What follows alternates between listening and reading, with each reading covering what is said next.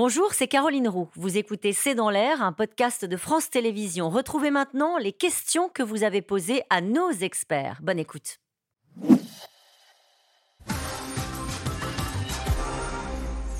Cette question de Champierre dans le Barin. Comment un humoriste aussi sympa a-t-il pu provoquer un accident aussi grave?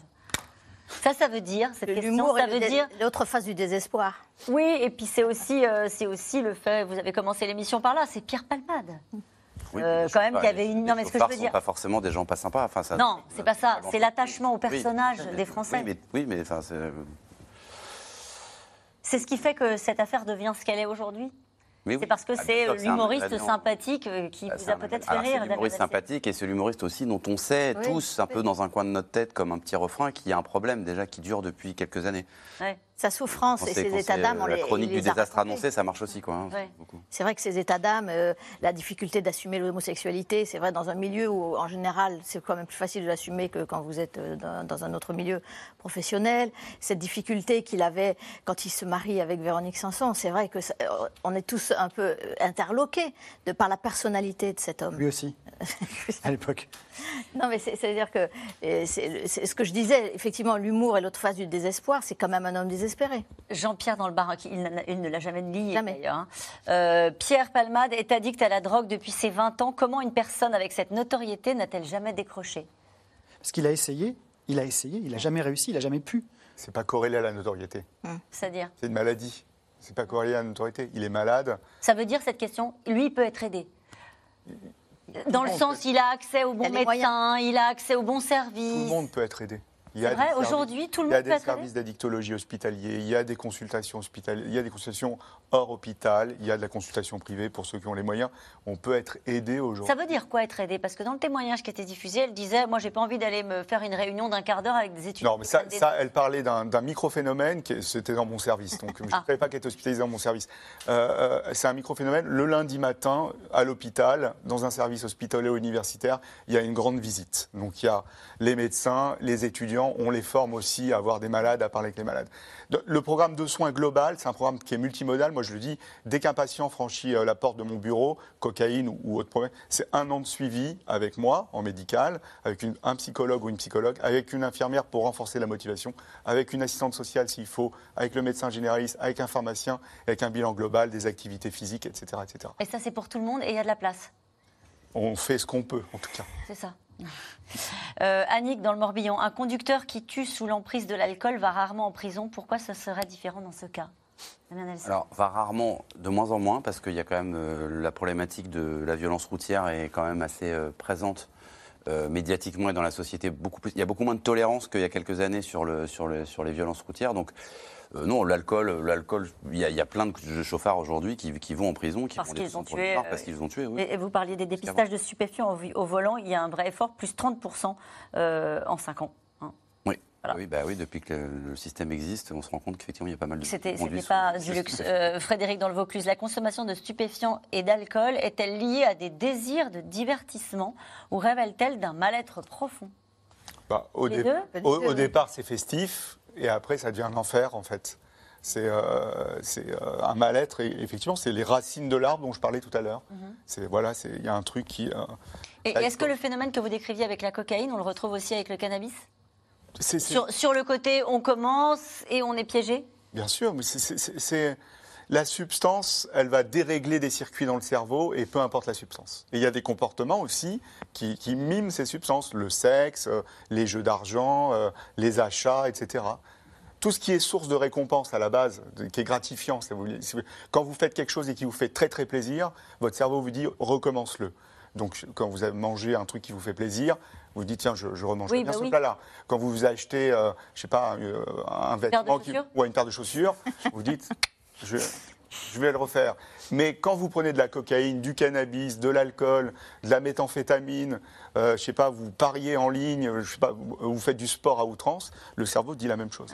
Mais pourquoi euh, Allez-y, vous pouvez vous-même interroger le pourquoi médecin. certains tombent dans l'addiction et d'autres non? Bah, Il y a des facteurs de vulnérabilité. Il y, a- il y a cinq grands facteurs, en fait. C'est-à-dire que. euh, euh, il y, a, il y a notre développement personnel, notre puberté, comment on a vécu notre, notre enfance, notre adolescence, comment notre cerveau a maturé. Ça, c'est le centre. Ça interagit. Est-ce qu'on a des troubles psychiatriques, psychologiques? Le terrain. notre, notre terrain, euh, notre tempérament. Ça interagit avec notre environnement. L'environnement, c'est ben, le produit disponible, le comportement disponible, le- euh, la tolérance familiale à la consommation, le stress environnemental. Il y a les facteurs génétiques qui expliquent pas tout, mais qui expliquent un peu. Et il y a notre cerveau en lui-même, les circuits dont je parlais. Si ces cinq facteurs-là sont déséquilibrés, on tombe dans la maladie. Benjamin Lecoq, on a parlé tout à l'heure de- du rapport de- des stars, on va le dire comme ça, avec euh, la cocaïne. Vous me disiez, c'est plus à- tellement à la mode aujourd'hui. Ça le reste pour le, le cannabis? C'est-à-dire qu'il y a une forme de banalisation Oui, de l'usage? Oui, oui. Oui, clairement. Ouais. On voit, oui. C'est quelque chose qu'on voit, que personne ne s'en cache vraiment. euh, oui, c'est, c'est, c'est presque la norme. Sur les- il y avait une étude qui a été faite sur les jeunes qui disait que le cannabis c'était mieux que la cigarette parce que c'était plus naturel, c'était de l'herbe et c'était plus cool et c'était quand même plus tranquille. Donc tout d'un coup l'image de le cannabis prenait le pas sur l'image de la cigarette et ça a été un moment où les C'est jeunes l'idée reçue, ouais, ouais. C'est une idée reçue C'est Ouais, peut-être important de le dire du coup Non, oui, oui, c'est vrai. Mais, mais le cannabis, c'est un- c'est une autre histoire. On est dans un autre, euh, dans un autre contexte. C'est vrai que le cannabis chez l'adulte, c'est vraiment, c'est pas le même Ouais, problème que c'est le cannabis chez les ados, où ça, ça peut être un vrai problème. D'accord. Euh, Palmade n'est pas le problème, c'est le problème de la drogue en France qui circule aujourd'hui partout aux portes des lycées et ailleurs. Que fait-on Damien Delceni, que fait la police? Que fait la police? Bah, euh, Elle essaye. Elle, essaye de, elle essaye de, oui, elle essaye de démanteler les réseaux, elle essaye de faire des saisies, mais comme on le disait tout à l'heure, le volume est tel que bah, y a des tas de choses qui passent. Après, ce qui est sans doute un peu plus inquiétant encore, c'est que euh, la drogue aujourd'hui et toutes les drogues, c'est-à-dire plus seulement la résine, mais la cocaïne aussi, elles sont disponibles dans des endroits de France où honnêtement, elles mettaient, on la, on la, on la trouvait pas facilement avant. Aujourd'hui, dans un village euh, très reculé, c'est plus facile de trouver de la cocaïne qu'une baguette de pain, parce qu'il y a moins de boulangeries que de gens qui vous vendent de la cocaïne. Euh, non, mais on a plein d'exemples d'endroits, y compris, euh, j'ai discuté une fois sur la Corse, par exemple, qui était plutôt. euh, alors, il y avait, il y avait, de y avait des, des gens qui prenaient des- de la drogue dans les villes, mais aujourd'hui, il y a des problèmes. Dans des villages, on se rend compte qu'il y a des gens qui sont, qui sont addicts à des produits qu'on ne trouvait pas normalement dans, dans ces endroits-là. Quoi. Donc, ça veut dire que ça diffuse en plus très très loin dans le. Il y a dans un volontarisme politique sur le sujet. On se souvient tous de cette phrase du ministre de l'Intérieur Gérald Darmanin qui disait, alors là pour le coup je pense que c'était plutôt sur le trafic Mm. de, de cannabis, mais euh, peut-être que je me trompe, vous allez me corriger, Euh, ce sont les, trafic- les trafiquants qui vont arrêter de dormir. Il avait dit ça le 30 juin 2022. Oui, c'est pas pas le premier à dire ça. C'est pas le premier à dire ça. Ils continueront à dormir pour certains et euh, ils vont dormir en prison aussi de temps en temps parce que c'est le, jeu, c'est la règle. Mais, mais euh, euh, en fait, il n'y a pas de. Encore une fois, tant qu'il y a, cli- tant qu'il y a client consommateur, il y a, il y a de l'offre. Donc, je, je pense que. Mais ça puis, veut dire en- que ce combat-là, il continue à le mener oui, quand même. et puis on a quand même un vrai problème en France, c'est qu'on débat de ça et en même temps, on débat de la répression. En même temps, on- il y a toute une frange de la société et de la politique qui se pose la question de la légalisation du cannabis. Ça perturbe aussi un petit peu tout Bien ça. sûr. Et Mais puis- la répression, ça sert à rien, et de toute puis- façon. Ça fonctionne pas. Alors je dis pas que ça sert à quelque chose. Après, on peut pas non plus, euh, si on laisse passer Non, non, on les laisse open, qui remontent du Maroc, euh, bon après. Et- c'est- et- ça marche pas. Pourquoi la- est-ce que vous dites ça euh, On voit bien, on voit bien pour le cannabis. Regardez la répression totale, la prohibition totale du cannabis. On est un des pays les plus consommateurs de cannabis et nos jeunes, les jeunes jeunes sont touchés par le problème.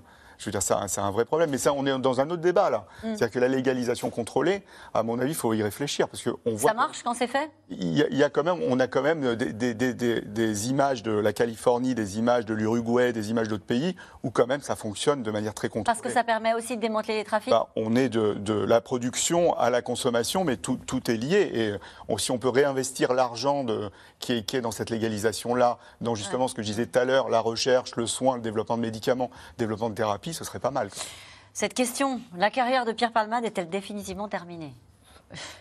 Moi, je vois pas comment il pourrait remonter sur scène, tourner. Enfin, ça, ça va être compliqué. Je crois que la meilleure des réponses à tout ce drame, c'est le silence, la discrétion, l'effacement. Enfin, voilà. euh, faut- De toute façon, il va avoir d'autres gros soucis. Il va avoir les d'autres semaines soucis, et mois ouais. à venir, hein, parce que il y a quand même, euh, voilà, l'affaire va prospérer. Et après, il y aura un problème aussi de, de dédommagement. Enfin voilà, il faudra aussi parler de tout ça. C'est quelque chose qui va lui coûter cher à tout point de vue, c'est-à-dire euh, Alors, euh, financièrement, dans sa on, on espère dans ces cas-là qu'il est assuré. Ça suffira pas.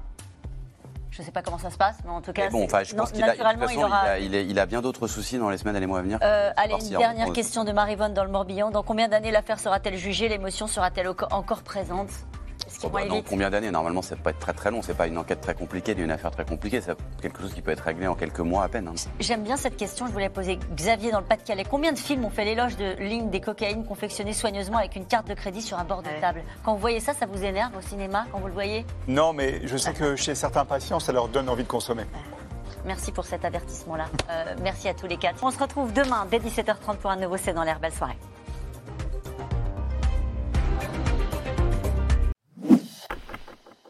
Merci d'avoir écouté C'est dans l'air. Comme vous le savez, vous pouvez désormais écouter l'intégrale, mais aussi l'invité ou vos questions à nos experts. Tous ces podcasts sont disponibles gratuitement sur toutes les plateformes de streaming audio. Et pour le replay vidéo, c'est sur France.tv, bien évidemment. À bientôt.